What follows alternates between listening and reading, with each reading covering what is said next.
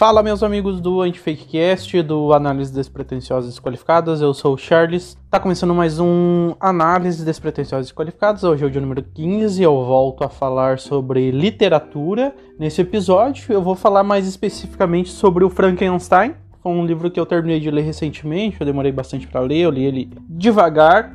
E eu quero falar sobre algumas lições assim que eu tirei dele. Então, eu acredito que vai ser um episódio bem rápido Vai ter spoiler, então se você ainda quer ler o livro, eu aconselho que não ouça, né? Tô jogando contra o meu próprio time, assim, ou também dá para tomar spoiler, ler o livro e depois tirar suas próprias conclusões e tal. Mas eu já vou começar dando um pouco aqui da minha opinião. Se você quer ler o livro pensando em, sei lá, algo assim engajador quanto ao entretenimento, eu não aconselho a leitura porque eu não gostei tanto assim dele no, no sentido de, de entreter, de, de proporcionar uma leitura engajante e curiosa, né? Mas isso eu vou explicar mais no decorrer do episódio. Fica comigo aí.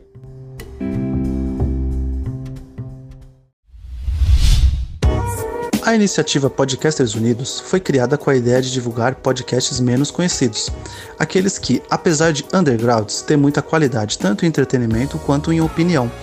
Por aqui você tem a chance de conhecer novas vozes que movimentam essa rede.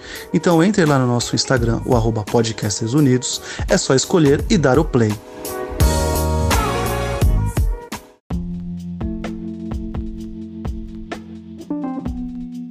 Então, pessoal, é, antes de entrar exatamente no assunto do episódio, né? Eu vou fazer aquele meu marketing de sempre, né? Peço que compartilhem aí o Antifakecast, o Análise Despretensiosas Desqualificadas, com seus amigos, né? Uh, se você tá, tá, gostando, é sempre legal entrar em contato, dar aquele feedback, seguir no Instagram, seguir no, no arroba Antifakecast, né? No Facebook também, nas plataformas de áudio aí, como Spotify, Anchor, Apple Podcast, Google Podcast, entre outros tantos, tá certo? É, então, como eu falei na introdução, eu vou falar sobre o que, eu achei né, do livro Frankenstein um, e vou falar também, como o título sugere, né, o que eu percebi lendo ele hoje, né, no ano de 2020 tem muito a ver com marginalização e com preconceito, né? Não sei se foi isso que o autor quis passar naquela época, até porque, como esse é uma análise despretensiosas e desqualificadas, eu faço ele com mais, vamos dizer assim, com forma menos criteriosa do que eu faço os episódios do Antifakecast, que eu procuro pesquisar bastante, então a análise ele é, é mais leve, assim, né? Principalmente para quem uh, planeja ele e grava ele, no caso eu, né? Uh, porque eu eu me permito isso, porque senão fica meio demais para mim. Até tô achando que a partir de dezembro, a partir do ano que vem, eu vou mudar a frequência do podcast para ser quinzenal. Quando eu não tava trabalhando, tava fácil de fazer ele toda semana. Mas agora, talvez eu, se eu me organizar um pouquinho melhor, eu consigo manter ele semanal, mas se não, eu vou mudar ele para quinzenal, porque daí eu vou ter mais tempo, enfim, para organizar os episódios e para fazer as edições e tal. Eu tô fazendo ele de uma forma corrida e não é que eu tô achando que tá ficando ruim, mas eu acho que poderia ficar melhor, assim, ser um pouco crítico quanto a isso, tá certo? Mas, bom, tô enrolando demais para começar a falar do livro propriamente dito, mas eu vou falar o que eu achei do livro. E como eu falei outras vezes aqui já nos, nos programas que eu falo sobre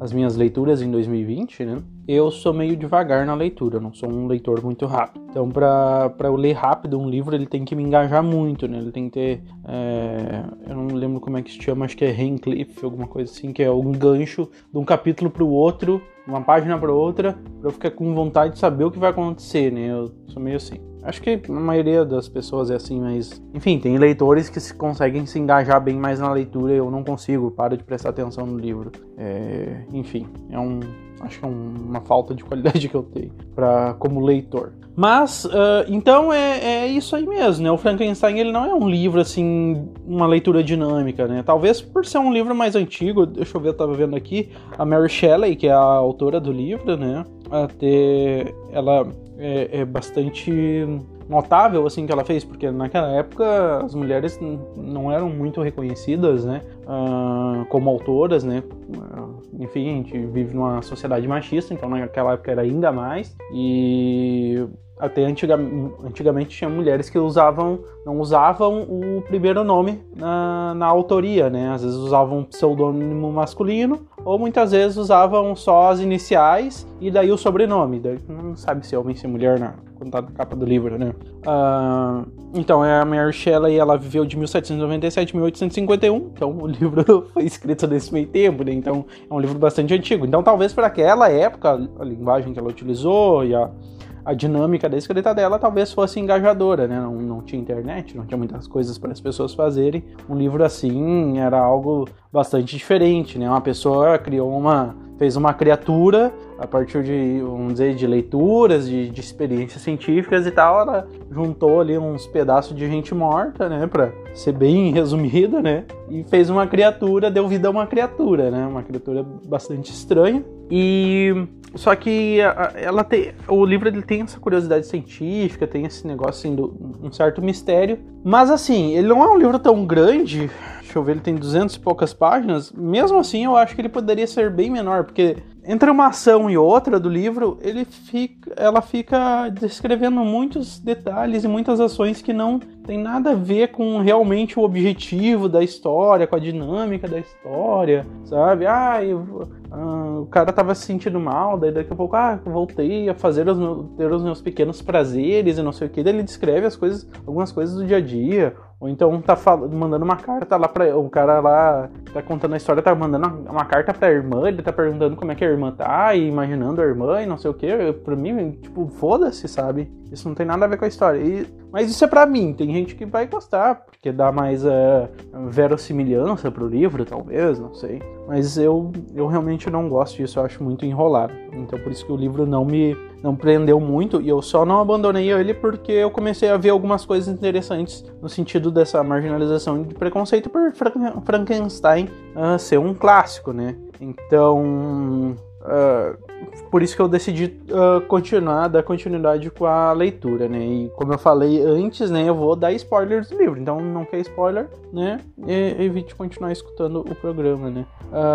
Então, eu já falei como ele foi criado. Ah, uma coisa que talvez poucas pessoas saibam é que Frankenstein, na verdade, não é o nome da criatura, do monstro, né? Frankenstein é o nome do, do doutor, do cientista, né? Que criou o monstro, né? Criou a criatura. É...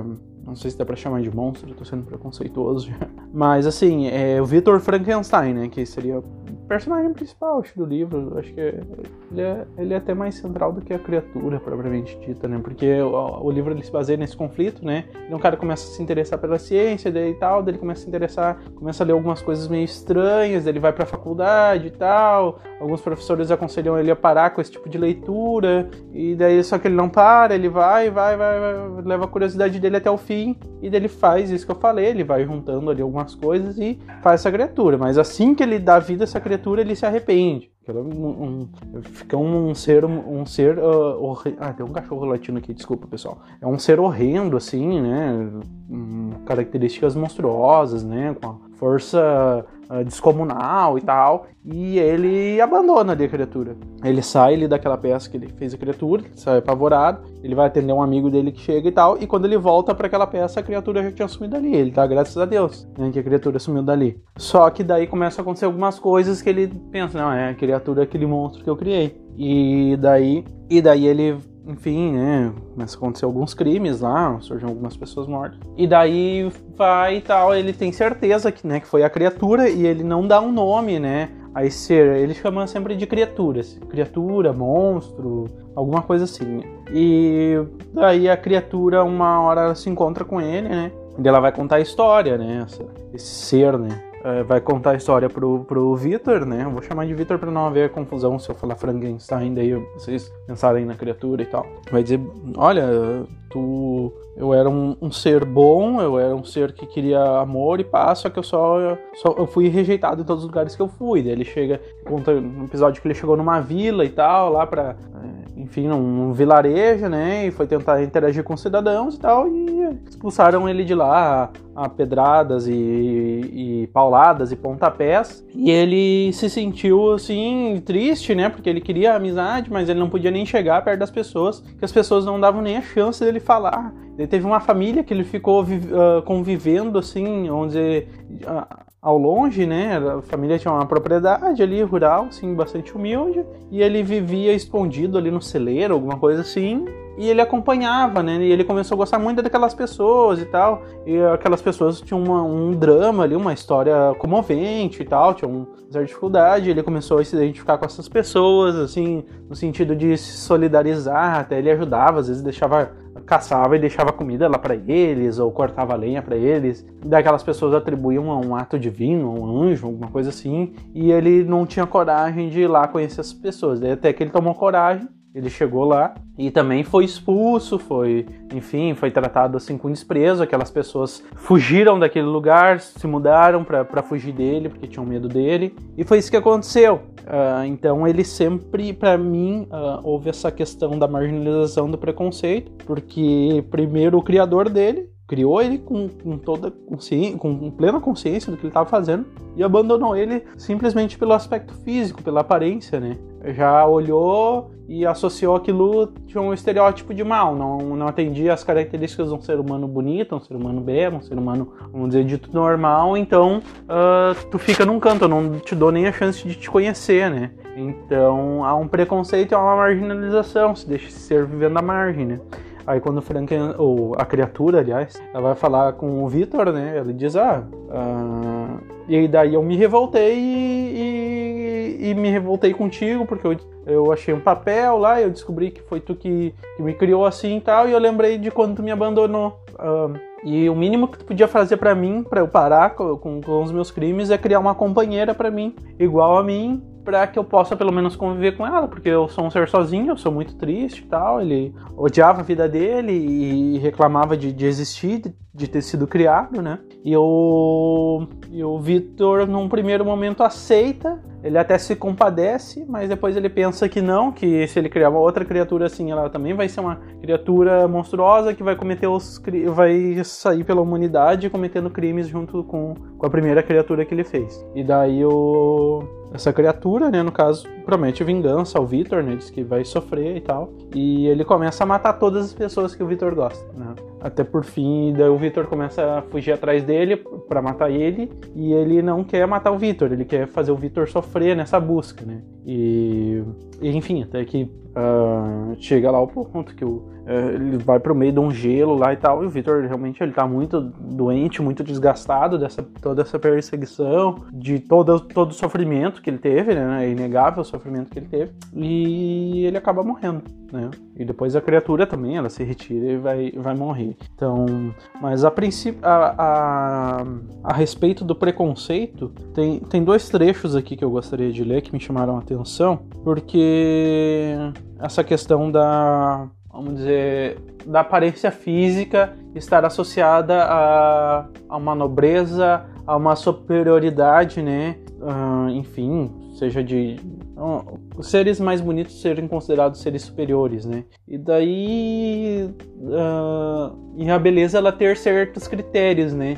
Entre uma pessoa ser considerada superior à outra, né? Porque outro, outro aspecto que me chamou a atenção é que o Vitor, ele era de uma família nobre, uma família rica, que fazia caridade a famílias mais pobres, né? E, e eles adotaram uma menina, só que eles tiveram alguns critérios para adotar essa menina, né? Então eu vou ler aqui, ó. Uh, a família do Vitor, no caso, a, os pais dele, né? Uh, então ele teve uma irmã adotiva e até meio engraçado, porque tem um incesto aí, porque ele acaba se casando com essa irmã adotiva. Enfim, mas isso não vem ao caso. Tá, então eu vou ler o trecho aqui. Por muito tempo eles se preocuparam apenas comigo, né? O Vitor falando que os pais dele se preocupavam apenas com ele como um filho, né? Minha mãe tinha muita vontade de ter uma filha, mas eu continuei a ser o único rebento da família. Quando eu tinha mais ou menos 5 anos, durante uma excursão além da fronteira da Itália, eles eram italianos, né? Eles passaram uma semana nas margens do Lago de Como. A boa formação de meus pais fazia com que eles entrassem frequentemente nas cabanas da gente pobre. Para minha mãe, isso representava mais do que um dever, era uma necessidade, um impulso. Acho que isso aqui também está um pouco ligado a. Parece que certas pessoas, assim, né? Elas veem na caridade não um ato de justiça social, de, realmente fazer uma pessoa que teve menos oportunidades, é, que teve menos chances de ascender socialmente, mas assim, tu pagar com um dever teu, assim, né? De, de, que é mais do que um dever, né? Mas não sei. Tem um impulso de ajudar alguém para se sentir bem, ah, fiz minha parte, sabe? Mas vamos ver como é que eles veem essas pessoas aqui depois. Pelo menos para mim, né? De repente tô, tô vendo mais coisas do que é, vocês tirem as conclusões de vocês. Para minha mãe, isso representava mais do que um dever, era uma necessidade, um impulso, lembrando-se do muito que havia sofrido, de que modo for amparada. Parece que a mãe dele também foi ajudada, alguma coisa assim para que ela se fizesse por seu turno de anjo da guarda para os aflitos. Durante um de seus passeios, uma pobre cabana das dobras de um vale atraiu sua atenção por seu aspecto singularmente desolador, ao mesmo tempo que várias crianças seminuas denotavam a pobreza na sua pior forma. Um dia em que meu pai tinha ido sozinho a Milão, minha mãe levou-me em sua companhia para visitar aquela habitação. Ela encontrou um camponês e sua mulher abatidos pelo trabalho penoso e pelas preocupações distribuindo uma escassa refeição a cinco crianças famintas. Entre elas houve uma que despertou mais que todas a atenção de minha mãe. Parecia de uma origem diferente. As outras quatro tinham olhos escuros e pareciam pequenos vagabundos. Esta era esguia e muito bela. Seu cabelo era vívido e brilhante como ouro, e, a despeito da pobreza de suas roupas, parecia ostentar uma coroa de distinção sobre a cabeça. Sua fronte era larga, seus olhos azuis sem nenhuma névoa, os lábios e o contorno do seu rosto exprimiam tanta sensibilidade e doçura que ninguém podia contemplá-la sem ver nela uma origem distinta, um ser enviado pelo céu, com a marca celestial em todas as suas feições. Aí depois uh, conta aqui como é que foi o processo de adoção e tal. Uh, mas olha, até parece justo, né, que tu chega num ambiente e tem uma pessoa que soa muito da aparência física dos demais, né? Seja, enfim, sei lá, um, uma pessoa negra entre várias pessoas brancas, ou uma pessoa branca entre várias pessoas negras, uma pessoa, sei lá, de origem asiática entre várias pessoas, sei lá, índias, não sei. Claro que aquela pessoa que é diferente, né, vai chamar atenção. Mas a, a o, o problema aqui, que eu vejo, né, é como ela caracteriza, né, como ela define um tipo de pessoa e outro tipo de pessoa uh, baseado na aparência, né? Ela diz que, que a maioria tem cabelos e olhos escuros que parecem pequenos vagabundos, né? Ela já está associando essa aparência física a um tipo de comportamento. Enquanto que uma pessoa loura, de olhos azuis, magra, alta ali, já parece uma, um ser de nobreza e ela sente uma necessidade de que ali não é o lugar dela. Né? Então as outras crianças que têm essa aparência que para ela é de pequenos vagabundos podem continuar ali, sofrendo da miséria, mas essa, em especial, ela tem que sair dali, ela tem que viver numa vida mais nobre, né? É o que acontece com a adoção. Uh, depois também conta, né, uh, do ponto de vista, né, do, do, Frankenstein, isso lá no final, depois que o, aliás, desculpa, do ponto de vista da criatura, né, o Frankenstein é o criador. Eu acabei de falar isso, e tô falando errado de novo. O Frankenstein é quem, quem cria, né? Então, da, após a morte do Frankenstein, a criatura ela, ela Uh, ela é, vamos dizer, demonizada e criminalizada pelo Frankenstein e por esse outro amigo que o Frankenstein faz na sua viagem, né, atrás da vingança contra a criatura. Ele conta toda a história e esse cara ele se compadece da história do Frankenstein. Tem essa criatura, esse monstro, como um vilão também. Né? E daí ele dá a entender que ele vai querer matar a criatura, né? Depois que ele viu que, que, ele, que a criatura matou o Frankenstein. Uh, e daí o, o, Frankenstein ele, ele se defende, né? Ele fala, não, ponto de vista dele, porque uh, as pessoas veem ele como um vilão, como um monstro, só que elas não veem que elas ajudaram a, a formar esse vilão, né? O Frankenstein por diversas vezes fala, não, eu nasci bom, eu queria ser bom, eu queria ajudar as pessoas, queria... Só que as pessoas nunca deixaram chegar perto delas. Sempre, eu sempre fui marginalizado. Ele não, não usa essas palavras, né? mas é isso que dá a entender. Então... Uh, diz assim: Você então acha que era eu quem deveria morrer de angústia e remorso? Ele continuou apontando para o cadáver. Não sofreu para fazer o que fez, não sofreu a milésima parte que eu para executar o que me cabia. Enquanto meu coração era envenenado pelo remorso, eu era impelido por um terrível egoísmo. Você acha que os gemidos de Clerval, que foi um dos amigos do, do Frankenstein que a criatura matou soaram aos meus ouvidos como se fossem música. Meu coração foi feito para o amor e para a simpatia, e, quando foi levado para o crime e para o ódio pela desgraça, não pôde suportar essa mudança sem experimentar um tormento que você jamais poderá imaginar. Depois do assassinato de Clerval, eu retornei à Suíça com o coração partido e abatido. Eu lastimava Frankenstein. Minha piedade chegava ao horror. Tinha ódio de mim mesmo. Mas quando descobri que ele, ao mesmo tempo autor de minha existência e de meus tormentos, se atrevia a esperar a felicidade, que enquanto me acumulava de desgraças e desespero, procurava desfrutar o prazer com sentimentos e emoções que me estavam proibidas para sempre, eu me enchi de amargura e indignação que me despertaram uma insaciável sede de vingança. Já era uma revolta nele, porque, tipo, ele foi privado totalmente de qualquer possibilidade de ser feliz durante a vida toda dele. E aquela pessoa que ele via como sendo, vamos dizer, um responsável por ele, já que havia criado ele, estava procurando a felicidade. Enfim, estava se vendo com seus parentes, estava se casando, né? Isso gerou uma revolta nele. Por que, que só ele pode ser feliz, por que, que eu não?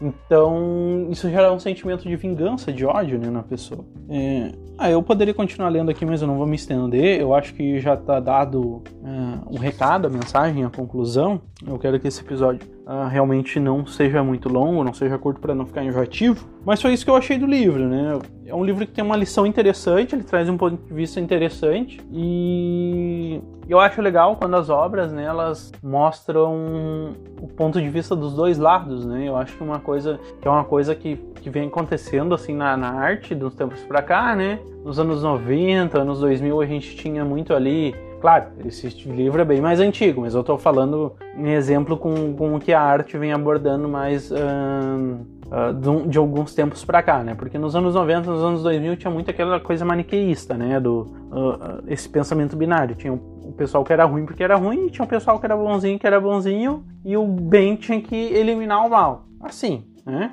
Zero e um, né? E ultimamente as obras, né? Elas uh, mostram um ponto de vista dos dois lados, né? Às vezes o, o vilão, ok, ele é um vilão, não justifica as atitudes dele, mas é, às vezes ele tem um motivo para ser assim, né? Ele, vezes, enfim, não, não houve muitas opções, né, além, além daquela, e enfim, o meio foi acabando, foi acabando transformando ele naquilo, né? Um ótimo exemplo disso é o filme do Coringa. Eu acho que o Frankenstein ele vai meio nessa batida, só que realmente eu achei uma leitura bastante cansativa. Até quando chegou mais perto do fim do livro, eu pulava as partes que eu achava que era encheção de linguiça e ia ok, o que que acontece? O que que acontece? Ah, e o Frankenstein, o, o, a criatura e o Frankenstein, eles vão se encontrar, eles vão se matar, o que vai acontecer? Eu ficava dando uma explicação dos lugares que ele ia, os caminhos que ele tomava, ai, tô angustiado, tô isso, tô aquilo, sabe?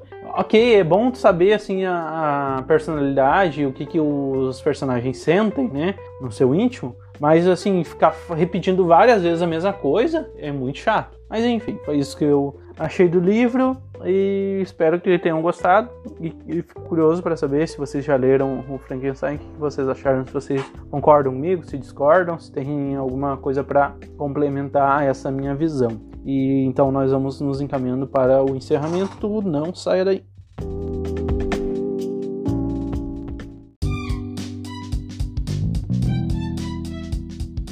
Então, pessoal, esse foi o Análise Despretensiosos e Qualificados número 15. Hoje eu falei sobre o Frankenstein, foi último livro que eu acabei de ler. E espero que tenham gostado né, do, do episódio. Espero que compartilhem com seus amigos. Espero que sigam o Antifakecast nas redes sociais. E que venham trocar uma ideia aí sobre o que vocês acharam desse livro, uh, que é um clássico da literatura, né? Apesar de eu, a despeito de eu ter achado uma leitura maçante. É um livro que é um clássico, é um livro que, que realmente marcou a história da literatura clássica, da literatura mundial, né? Então, um abraço a todos, uh, fiquem com Deus, durmam bem e se cuidem e continuem ouvindo o Antifakecast. Tchau!